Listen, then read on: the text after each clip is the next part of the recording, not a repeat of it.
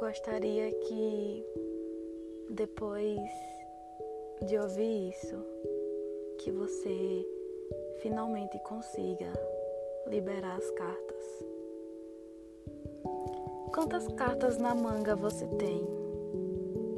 Eu sei, a pergunta é clichê, mas você sabe respondê-la sem hesitar? Consegue se lembrar quantas vezes ao longo da sua vida roubaram as suas cartas e te impediram de viver? É difícil trazer à memória o quanto tiraram de dentro de você, do quanto extraíram da sua essência sem o seu consentimento. Quantas partidas você ganharia se não fosse barrado? A questão é que jamais saberemos o que teríamos nos tornado. Sim, eu e você, porque no jogo da vida até eu preciso aprender a jogar.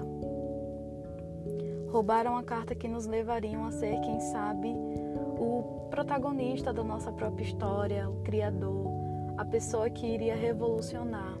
Mas ao invés disso, ficamos presos em um jogo de mentiras, jogo infinito e monótono. A vida como ela é. Mas quem roubou as benditas cartas?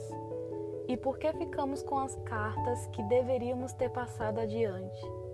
Porque é isso que fazemos. Estagnamos a nossa vida no início. Ficamos ali no mesmo lugar, assistindo as outras pessoas sorrirem e ganharem a partida.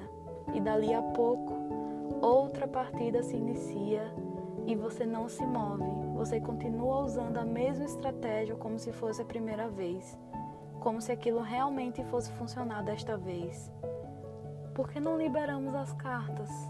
O que nos impede de viver o novo?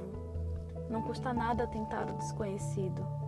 Desde que o mundo é mundo, a descoberta levou a humanidade a lugares honrosos.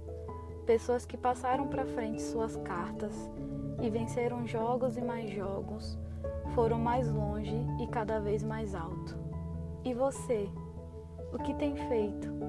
Mesmo jogo? Primeira partida? E sobre mim? Mesmos sonhos? Apenas o início?